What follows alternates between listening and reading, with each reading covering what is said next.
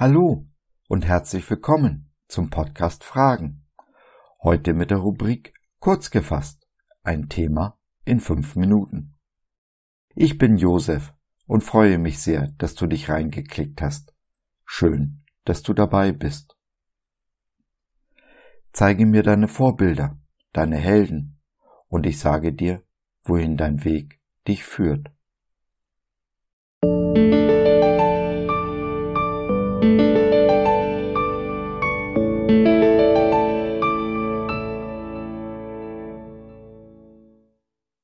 Auge um Auge. Recht euch nicht selbst, Geliebte, sondern gebt Raum den Zorn Gottes, denn es steht geschrieben, mein ist die Rache, ich will vergelten, spricht der Herr. Römer 12, Vers 19.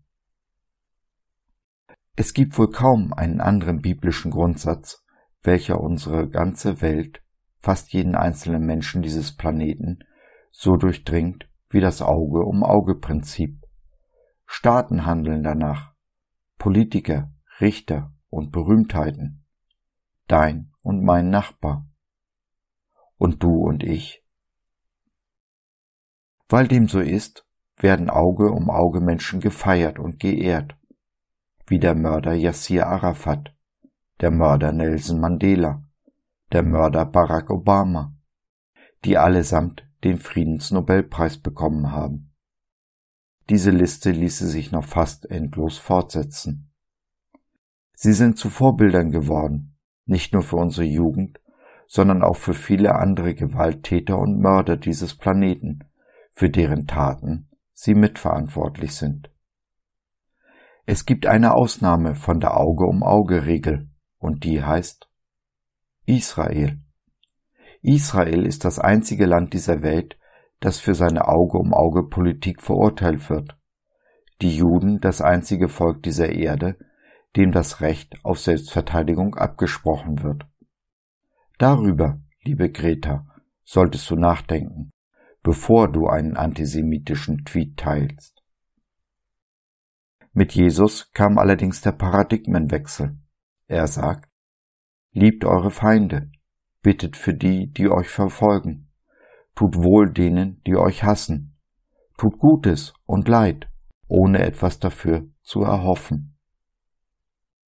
Für solche Sprüche bekommt man keinen Nobelpreis, denn anscheinend will niemand sie hören. Niemand? Nein, stimmt nicht. Martin Luther King hat nach dieser Jesus-Maxime gelebt. Kompromisslos, allen Widerständen zum Trotz, hat er auf Gewalt verzichtet und Erstaunliches erreicht. Er und Mahatma Gandhi sind der ultimative Beweis dafür, dass Jesus eben kein Sprücheklopfer ist, sondern eine echte Alternative bietet. Weg vom breiten Pfad des Todes und der Verdammnis hin auf den Weg des Lebens. Bei Gott haben wir immer die Wahl.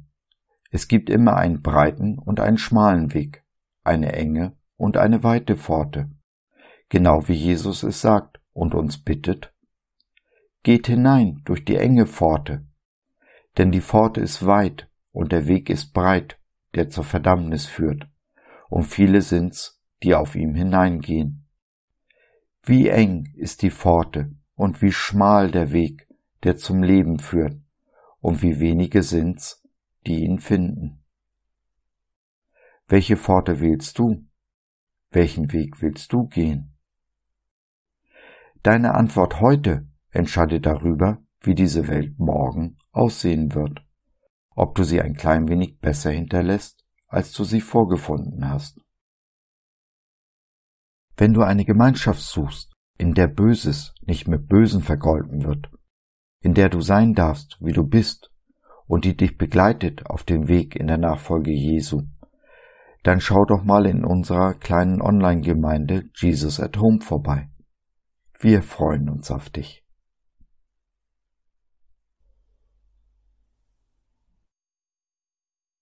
So, das war's für heute. Danke, dass du dir die Zeit genommen hast. Wir hoffen, wir konnten deinen Geist anregen und du konntest etwas für dich mitnehmen. Wenn du in unsere Community Jesus at Home reinschnuppern möchtest, Fragen, Anregungen und oder Kritik hast, dann besuch uns doch im Web www.gott.biz.